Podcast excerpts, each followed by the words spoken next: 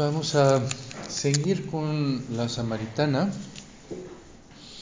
Eh, y, entonces recuerden esos, siempre esos grandes, como decir, eh, puntos de, apoyo eh, de, del relato de la samaritana. El primero, pues justamente ese creer en el amor de Dios. Segundo, justamente despertar el deseo. Y tercero, pues esa, verdad, verdad envuelta de, dulzura sobre su propia vida. Quisiera más leerles dos, eh, dos, bueno, tres. Eh, tres de, de, los papas sobre eh, justamente creer en el amor de Dios. El primero es de, de Benedicto XVI, en la puerta de la fe. Y dice, profesar la fe en la Trinidad, Padre, Hijo y Espíritu Santo, equivale a creer en un solo Dios que es amor. La fe es creer en un solo Dios que es amor. El Padre que en la plenitud de los tiempos envió a su Hijo para nuestra salvación, Jesucristo que en el misterio de su muerte y resurrección redimió al mundo, el Espíritu Santo que guía a la Iglesia a través de los siglos en espera del retorno glorioso del Señor. Podríamos decir el Padre que tanto amó al mundo que le dio su Hijo, el Hijo que dio la vida eh, porque nadie tiene mayor amor que, dar la vida por sus amigos y el Espíritu Santo que derrama en nuestros corazones el, amor de Dios. Después viene Francisco en Evangelii Gaudium en el 278.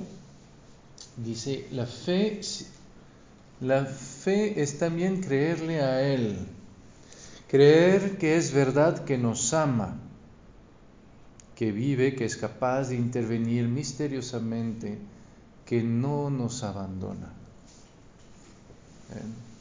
Es, la fe es creerle a Él, creer que es verdad que nos ama. Y el tercero es de Benedicto XVI, en la puerta de la fe, número 7, va a decir eso. La fe en efecto crece cuando se vive como experiencia de un amor que se recibe y se comunica como experiencia de gracia y de gozo. La fe crece cuando se vive como experiencia de un amor que se recibe. Entonces, esos tres puntos de apoyo y eh, cuando, entonces regresemos a este momento en que el Señor le dice, llama a tu marido y regresa aquí. Vete, llama a tu marido y vuelve acá. Ver que pues al final no va a venir su marido. Entonces lo que realmente el Señor quiere apuntar es justamente esa parte de la historia de la mujer,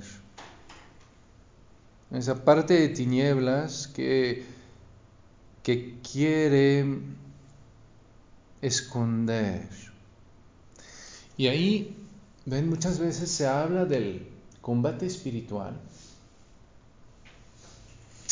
como si fuera un combate contra el diablo, contra nuestras malas tendencias o en todas esas cosas.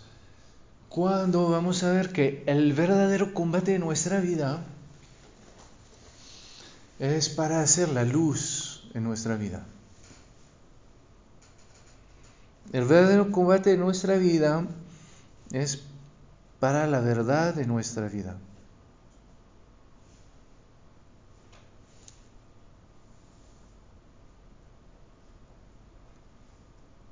Es un combate que no es con el diablo, que es un combate entre nosotros y Dios, como el combate de Jacob. Y es bien importante porque si uno se equivoca de combate, se cansa. En cuando pienso que la, mujer, pues justamente pensaba que su problema era sus cinco maridos, que nadie la quiso como debería, era sus papás que no la, la supieron educar para que tenga mejor carácter, que no la amaron bastante para que su carácter mejore. Es como decir que también el pozo está demasiado lejos de su casa, que las mujeres no, no, no la quieren, no la respetan, que, que pues también tiene un carácter, recibe un carácter que pues que no le conviene. Hubiera, puede ver todo eso y ver, bueno, al principio uno trata de, de resolver cada uno de esos problemas uno por uno. ¿sí? Y el problema es que cuando uno, uno se resuelve, pues salen dos más. ¿sí? Porque justamente no hay ningún momento en que en nuestra vida en que vamos a estar en paz exteriormente. La vida, además, una constante de la vida es que la vida siempre es injusta.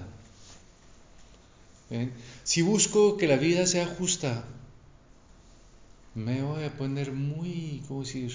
Muy grinch. ¿Sí? Porque cada vez voy a ver cosas que no son justas, que no son como deberían de ser, que no son, eh, que no me dan lo que yo, yo, yo, yo necesito, lo que tengo derecho de tener. Y Y justamente el, lo que muestra el Señor cuando le habla de, de su, bueno, de los cinco que son sus maridos, del sexto que no es, es que justamente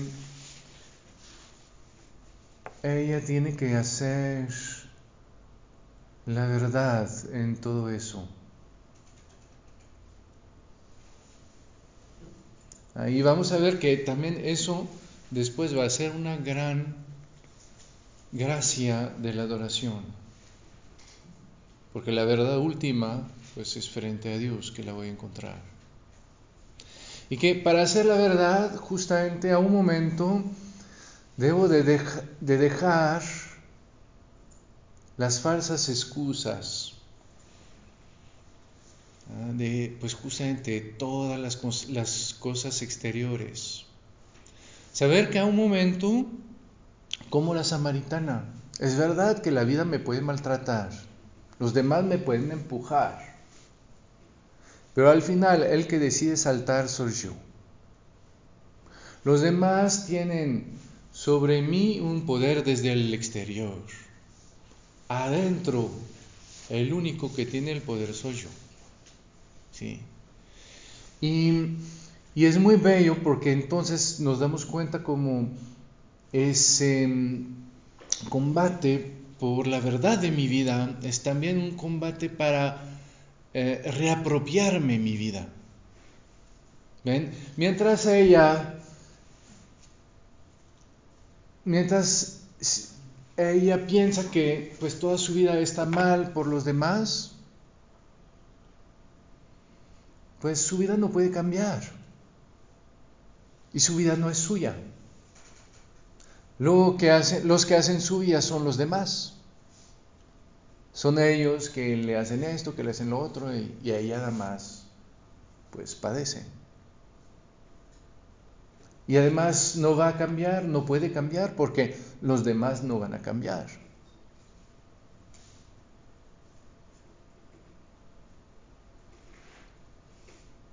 Y, entonces hace que mientras ella ve su vida como justamente eh, el, ¿cómo decir? La, el, resultado de la acción de los demás, de la acción injusta de los demás, entonces eh, pues su vida le escapa. Es cuando el Señor le va a decir, no, llama a tu marido. Es decir, que tú vas a tener que ver cuál es tu responsabilidad en esto.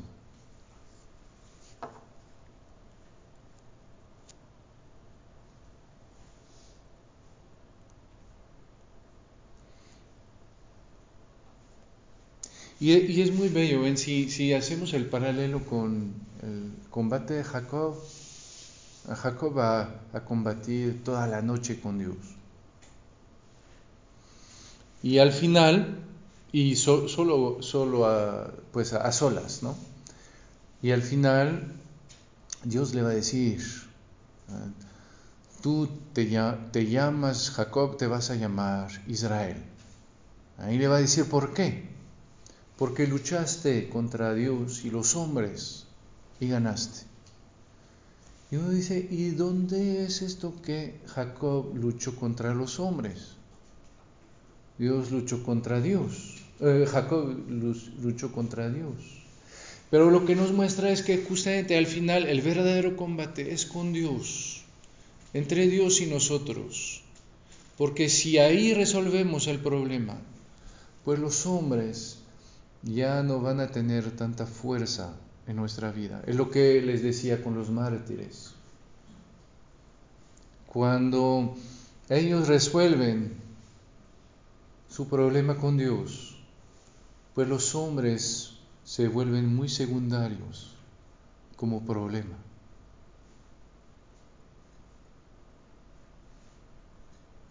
Porque justamente relativiza la, la adoración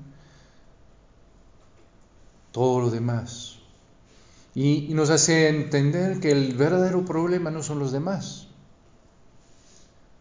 El verdadero problema soy yo y mi relación con Dios. Porque los demás me pueden hacer cosas desde fuera. La fuerza que les doy adentro, soy yo quien se la, se la doy.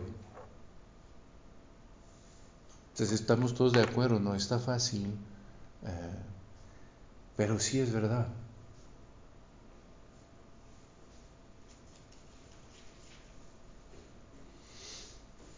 Y entonces, ven, el Señor pide justamente esa verdad en nuestra vida para que podamos dejarnos, primero, reapropiarnos nuestra vida. Decir, ok, pues al final es mi vida. Al final es verdad, tuve cinco maridos, el sexto no es, tengo que ir a buscar agua en pleno día. Al final es verdad que ellos me empujaron, que ellos no me ayudaron, pero al final es mi vida, son mis elecciones, es mi manera de reaccionar a todo eso y que hubiera reaccionado de otra manera, pues no estaría aquí. O por lo menos no con esa amargura, no con ese cansancio. Y entonces puede decir, bueno, pues al final quizás no es muy glorioso, pero por lo menos es mi vida, no es la vida que los demás me hicieron. ¿Sí? Por lo menos ahí sí yo puedo hacer algo. Si es mi vida, yo puedo hacer algo. Si es la vida que los demás me hicieron, yo no puedo hacer nada. Por eso es tan importante cuando uno hace profesión. No hago profesión porque me dicen de hacer, o porque veo los demás que lo hacen, o porque es la moda, o porque ahí me ven bien. Tengo que ver que lo hice yo. ¿sí? Lo voy a hacer yo.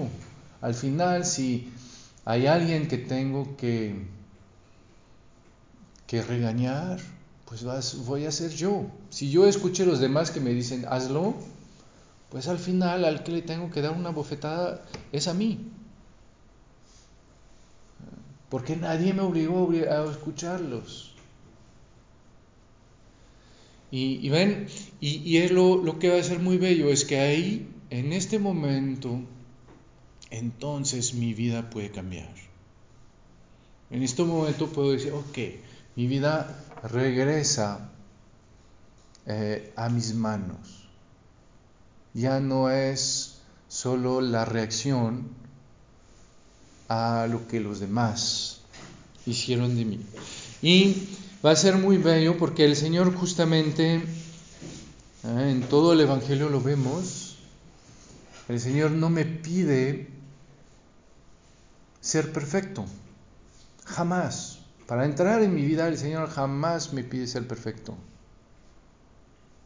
Hasta Él lo dice, no Él ha venido para los pecadores. La única cosa que me pide el Señor es ser verdadero. Ser verdaderamente yo. Porque ¿cómo me viene a encontrar a mí? Pues entonces tengo que ser yo. Tengo que quitar las máscaras. Tengo que quitar mis escudos para poder ser verdadero frente a Él. Poner mis, mis sombras en su luz, como dice San Pablo de manera muy bella en los Efesios. Cuando se ponen las cosas de manifiesto, las cosas que estaban en, en, la, en la oscuridad aparecen iluminadas por la luz, porque todo lo que se pone de manifiesto se vuelve luz. En mi sombra cuando la expongo a la luz de Jesús, se vuelve luz. El Señor no la cambia, el Señor la ilumina. Es lo que va a hacer con el, Señor con la mujer samaritana. El Señor no va a cambiar su herida, no va a cambiar sus, sus cinco maridos, el sexto que no es. El Señor lo va a iluminar con nueva luz. Va a iluminar justamente con la luz eterna del amor de Dios, con la mirada del Padre sobre ella. El Señor no le pide que resuelva toda su, vida en cinco minutos. El Señor le pide que deje iluminar su vida para que justamente la que se encuentre con Él no sea media samaritana, la nueva que quiera hacer su vida nueva, ¿sí?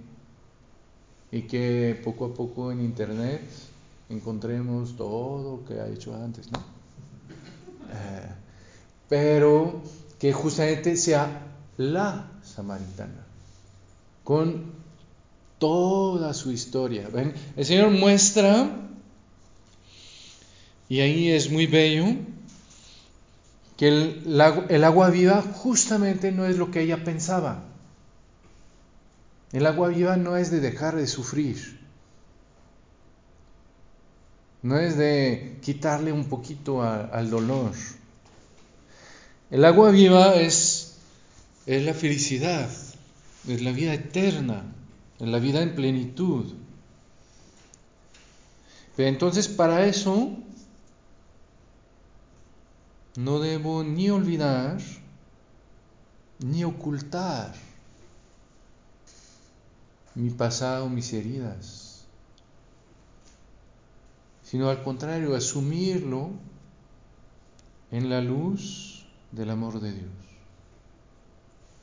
Si no asumo mi pasado, tarde o temprano me va a volver a encontrar y siempre va a estar eh, conmigo como una, un fantasma.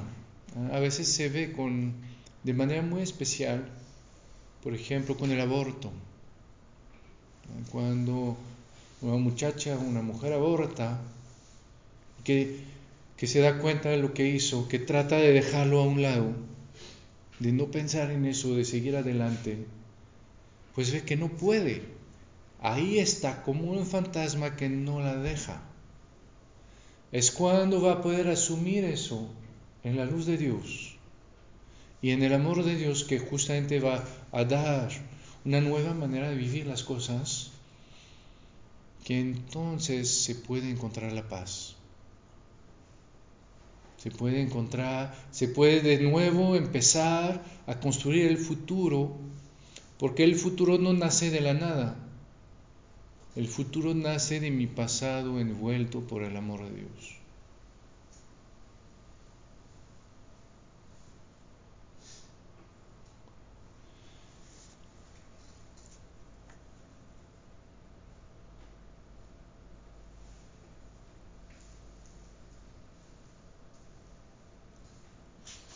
Entonces ven la, importancia de, esa pequeña frase del, Señor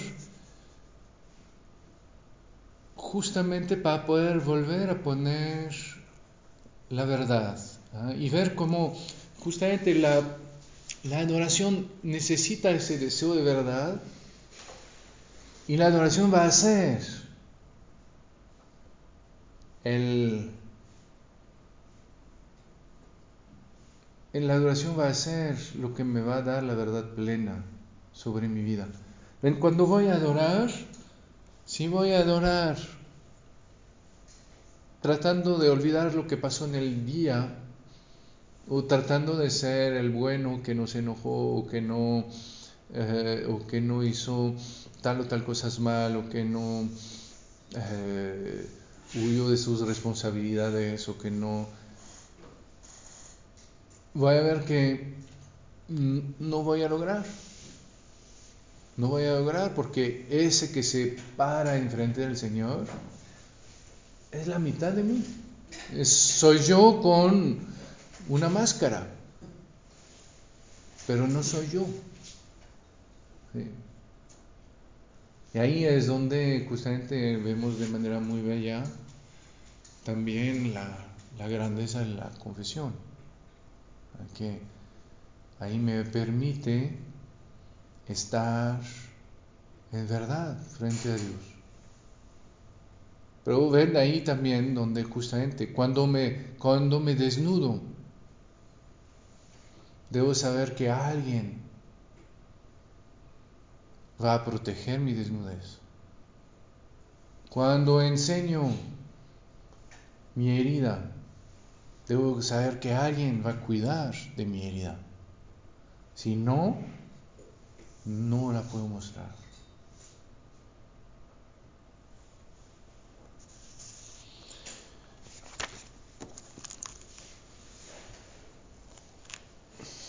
Entonces, sigamos. La mujer va a responder Señor,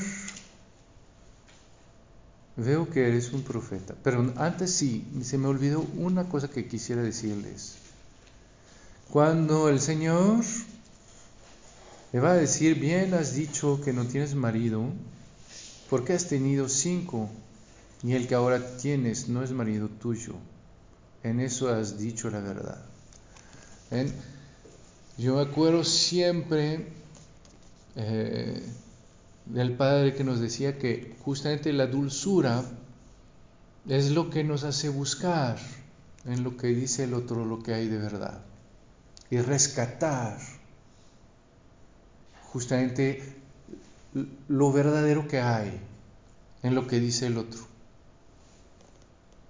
Ven, cuando justamente cuando busco la polémica, lo primero que veo es lo que, es lo que está falso o lo que es, como decir, muy, mm, no muy claro. ¿sí? Y ahí el Señor le podría decir, no, ¿cómo que no tienes? Si tuviste cinco y hasta ahorita estás con uno que ni siquiera es tu marido. ¿sí? Y no. Ven ahí la, la dulzura, y lo decía también, yo creo que en un libro que se llamaba eh, he venido a buscar un fuego, a, echar un fuego en la tierra, en la en la bienaventuranza de los mansos, que la, la, dulzura es lo que yo voy a buscar, lo que hace que voy a buscar en lo que dice el otro, dónde está la verdad, y rescatar esa verdad y empezar desde esa verdad para dialogar.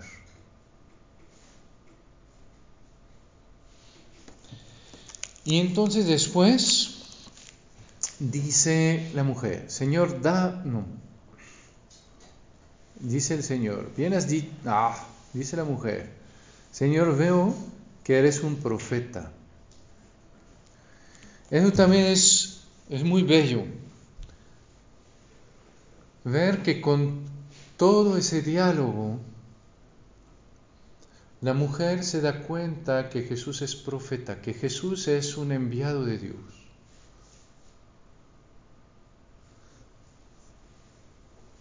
Y que se da cuenta justamente por, por ese encuentro, ¿no? la manera en que el Señor la mira, la manera en que el Señor al mismo tiempo se interesa en ella, la mira como nadie la ha mirado, al mismo tiempo la trata con dulzura, al mismo tiempo le dice la, la verdad, pero para curarla, para sanarla.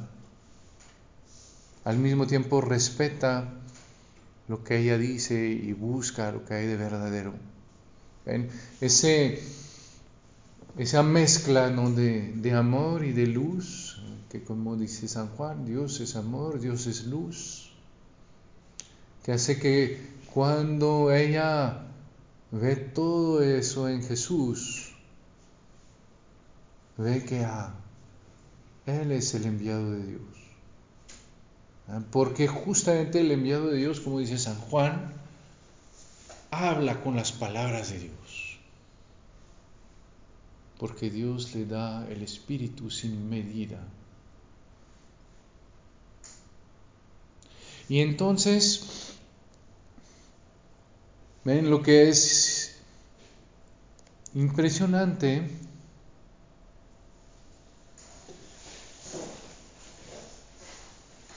Es que ella se da cuenta de que a través del enviado de Dios es Dios mismo que viene a su vida.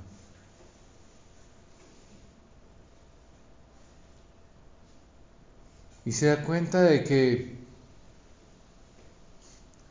eso era lo que le faltaba.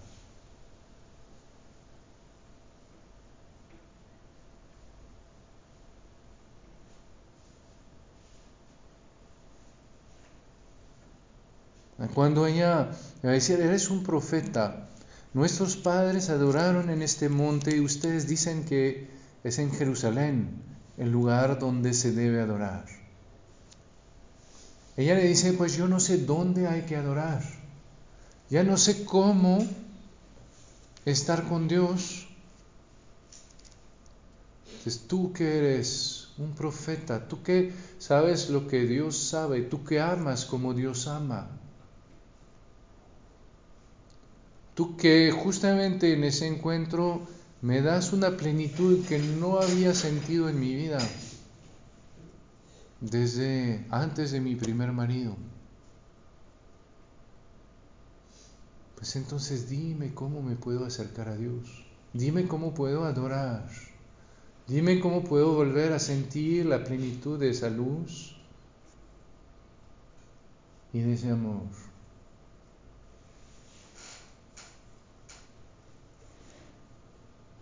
Dime cómo puedo permanecer en su presencia. ¿Cómo puedo invitarlo a mi casa como saqueo?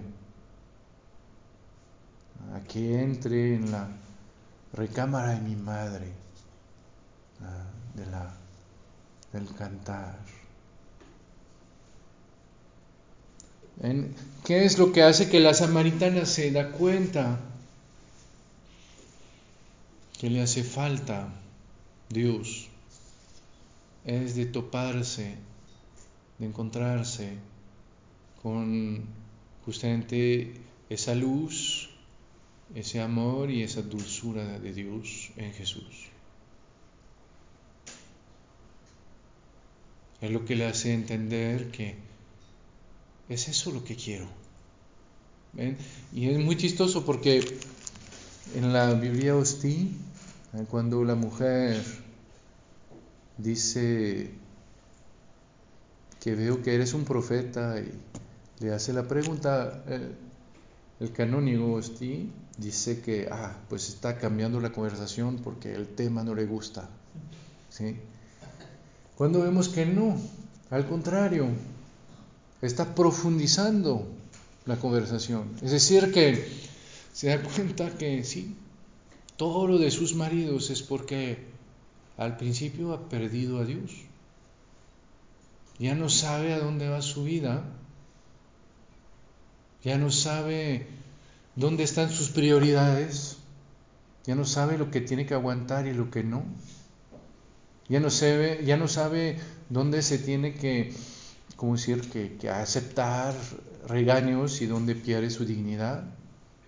Y, es bien impresionante a veces cuando uno ve a la gente, a la gente de hoy, ¿eh? que a veces al principio solo hicieron esfuerzos y un día dijeron, ya, ya, ya me cansé de hacer esfuerzos para los demás. Ahora voy a pensar en mí y hacen todo lo contrario. ¿no? Y, uno dice, primero, ¿cómo pasas de uno a otro? ¿no? ¿Cómo lo que viviste tantos años, de repente dices que todo es falso? ¿Sí? O, o, nunca reflexionaste al principio. ¿no? Y segundo, dices, además ninguno es verdadero. Porque también de ponerte encima de todos, pues al final hace que hasta tus caprichos valen más que el amor de la gente. Y, y eso es tan falso como aguantar todo y dejar que te rebajen y que te traten mal y que te rebajen la dignidad. Los dos son tan falsos uno como otro.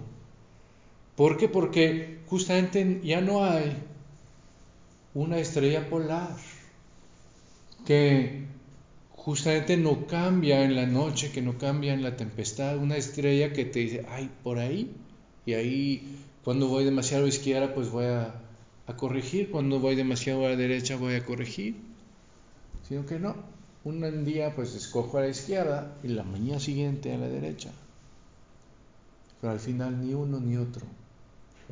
Y la adoración justamente le da a mi vida una estrella polar para siempre. Un, un imán. Algo que, que hace que, que sé a dónde voy porque sé quién soy a los ojos de Dios.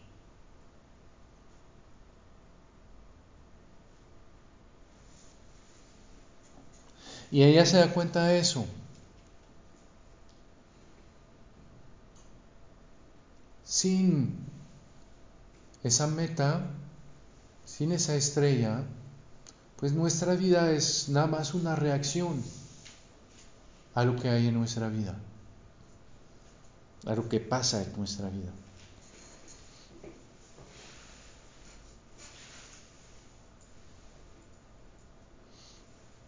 Y es muy bello porque se da cuenta que es la presencia de Jesús que vuelve a alinear todo. Y ahí es, es, muy fuerte porque ella se da cuenta eh, de, la, importancia de esa presencia. ¿no? ¿Se acuerdan lo que decíamos de, del leproso, de todos ellos que, que el Señor sanó? Pues pensaron que bueno, por lo menos en la manera de decir, expresan que alguien los sanó. y que lo que se hizo es más, más importante, más comunicativo que la presencia que vino hacia ellos. Mientras que a ellos ella es lo contrario. Lo que ve es que es esa presencia que justamente vuelve a poner todo en su orden. Ahí es lo que va a decir San, San Agustín. La paz es la tranquilidad en el orden.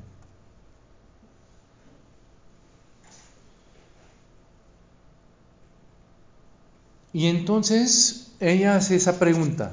Nuestros padres adoraron en este monte y ustedes dicen que es en Jerusalén el lugar donde se debe adorar. Santo Tomás va a decir que los, em, los samaritanos tienen dos errores. Primero, adoran a Dios como un Dios entre todos los dioses. Y segundo, piensan que Dios es corporal. Entonces, cuando la samaritana pregunta al Señor si es aquí o allá, es una pregunta muy, muy fuerte, porque si Dios está en un lugar, pues no puede estar en otro lugar. Y entonces estoy hablando a la pared. ¿sí? Y si lo que me cuesta no sirve para nada, pues ¿para qué le sigo? ¿Sí? Debemos saber que si algo que me cuesta, pues por lo menos sirve algo, si, si, si le da algo a mi vida. Y es lo que ella se da cuenta con Jesús. Se da cuenta que cuando está Jesús, hombre, ese encuentro con Él cambia toda su vida. ¿Sí? Y entonces su pregunta es al final, ¿cómo debo adorar para encontrar a Dios? ¿Cómo, qué debo hacer para estar en su presencia? Porque descubro que justamente su presencia, su mirada, es la que, cambia mi vida. Ahí es muy bello porque eso lo vemos hasta en las cosas materiales. Que sea la luz de la mañana, la luz de la noche, la luz eléctrica, la luz del, del ocaso. Pues una misma cosa puede ser muy bella o muy fea según la luz que la ilumina. Y entonces, ven esa cuestión de la mujer. Y ahí el Señor va a responder.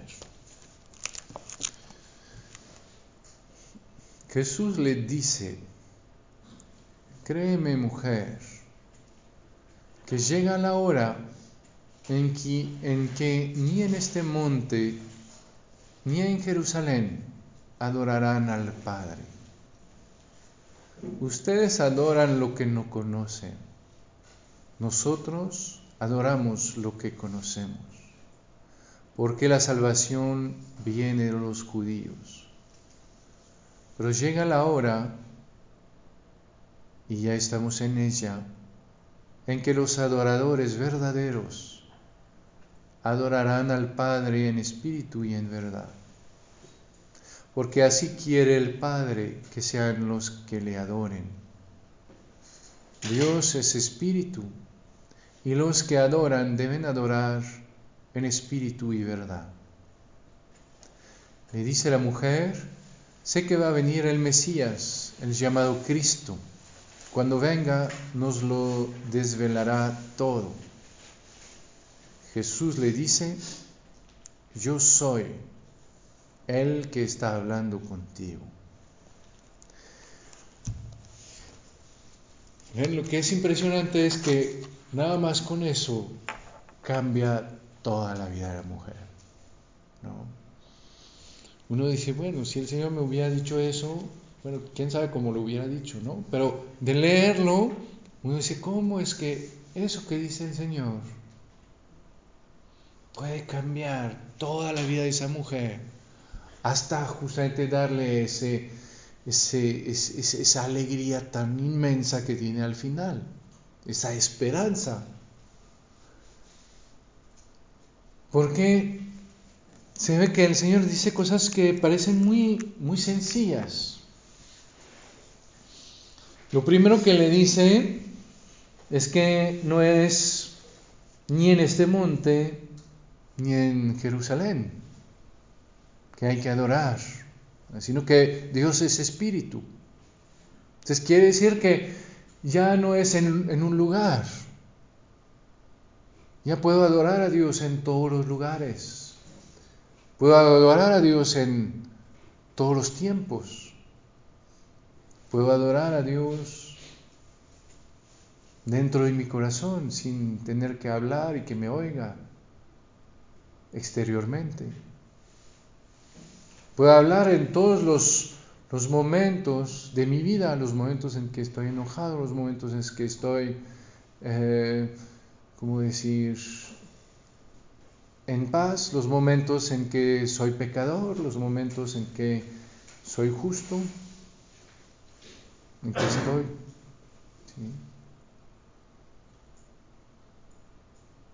Que ya no hay esos límites de tiempo, de lugar, de circunstancias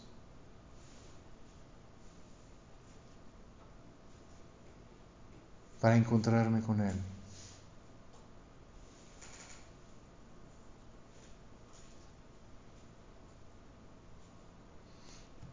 Otra cosa que le dice el Señor es que Dios es el Dios de los judíos. Ustedes adoran lo que no conocen, nosotros lo que sí conocemos.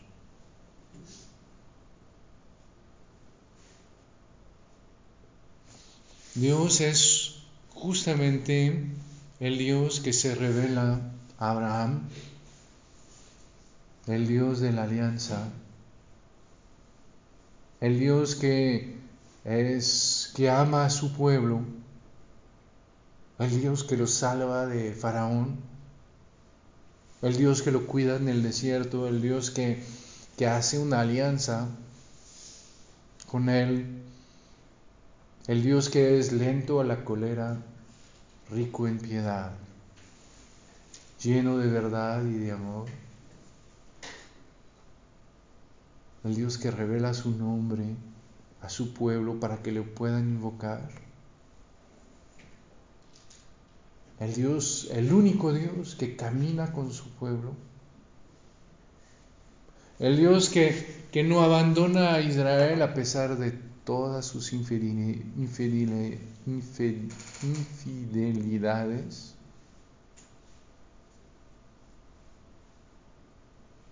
Es el Dios de Israel. El Dios que hizo el cielo y la tierra, que abrió el mar rojo, que dio de comer el maná. El Dios también que a veces se enojó con su pueblo, pero que después se arrepiente. Es, es ese amor fiel.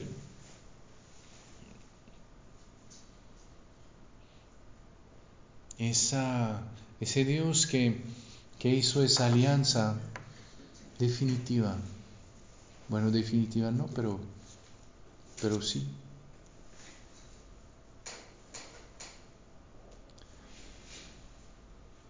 Y sobre todo, el Señor le va a decir que hay que adorar al Padre.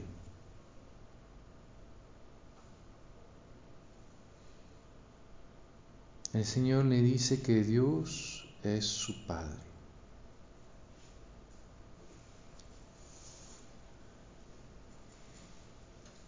Que es su Padre que la ama su Padre que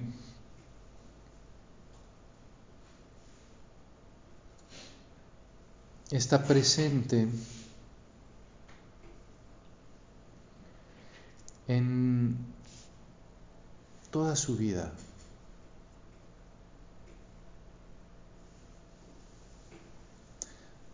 Y es, lo que va a cambiar toda su vida de ver que ya no estás sola. tiene un Padre que la ama y como dice el, Señor, cuando oras, ven en tu, recámara, cierra la puerta, tu Padre que ve en lo secreto, ¿ah? te recompensará. De ver que a partir, la, la adoración hace que ya no somos huérfanos, que ya no hay un momento en que estamos solos ya no hay un momento en que nadie se preocupa por nosotros, sino que justamente en cuanto adoro, bueno, descubro que, que mi Padre está y que siempre estuvo, que siempre me está mirando y que por eso existo.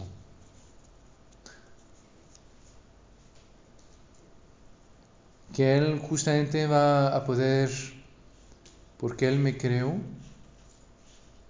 Él va a poder compartir toda mi vida, mis fracasos, mis alegrías, mis pecados,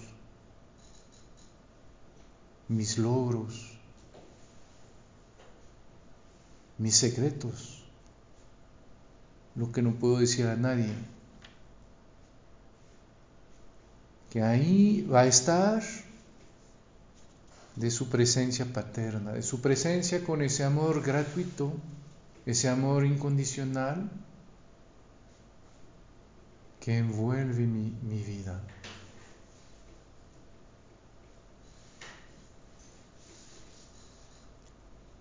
Siempre en mi vida hay momentos en que veo que los demás no me pueden alcanzar, no me pueden entender no me pueden acompañar. La adoración justamente me, me da un Padre que me puede entender, que me puede perdonar todo, que me puede entender hasta mejor que yo me entiendo, porque me entiende desde dentro, es más íntimo a mí que, que yo mismo que me soporta cuando los demás no, como el padre del hijo pródigo, que me acoge cuando ni siquiera yo me soporto. Y que comparte cada momento de mi vida.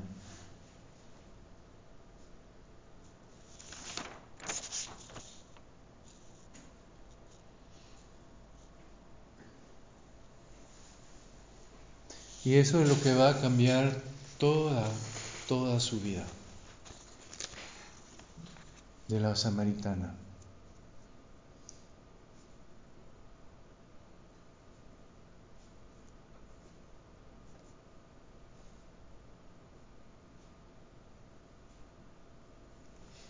Entonces lo que podemos hacer es eh, en esta mañana pedirle al, al, al Señor justamente eh, nosotros también poder recorrer ese itinerario que, que mostró a la samaritana para un momento escuchar al Señor, hablarnos de nuestro Padre.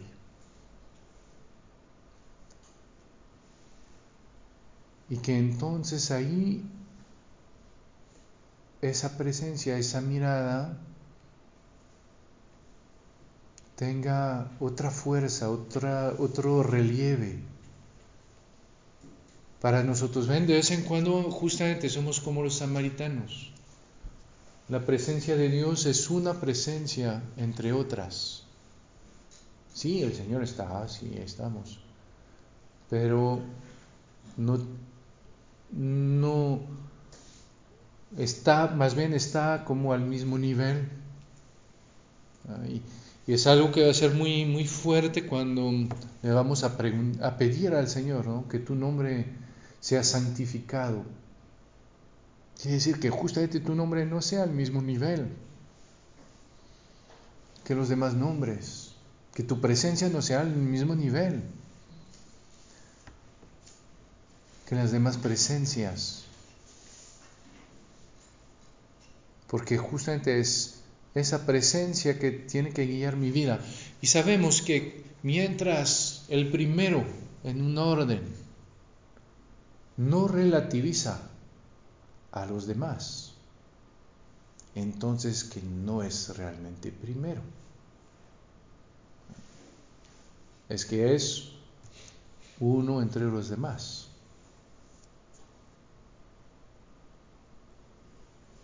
Entonces pidámosle al Señor esa, gracia hoy, en la mañana y en la tarde, pues ahí con Santa Fotina trataremos de ahondar ese misterio de, la adoración que el Señor le, le revela. En nombre del Padre, del Hijo y del Espíritu Santo. Amén.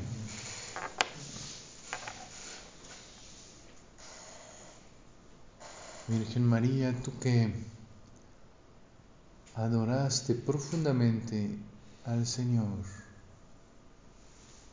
tú que acogiste su, su, presencia como su presencia como nadie más en la tierra, tú que la dejaste influir sobre ti. Ayúdanos a entrar en esa, en esa adoración, a acoger esa presencia del Señor de manera que cambie toda nuestra vida. Dios te salve María, llena eres de gracia, el Señor es contigo. Bendita eres entre todas las mujeres y bendito es el fruto de tu vientre, Jesús. Santa María, Madre de Dios, ruega por nosotros pecadores, ahora y en la hora de nuestra muerte. Amén. Por el Padre, el Hijo y el Espíritu Santo. Amén. Las para los hermanos para decirles que hoy en la noche murió el papá de eh, Xochitl y Tere, para que eh, recemos por ellos y por él. Ayer pudiera darle la unción, eh, pero pues sí, que recen por ellos.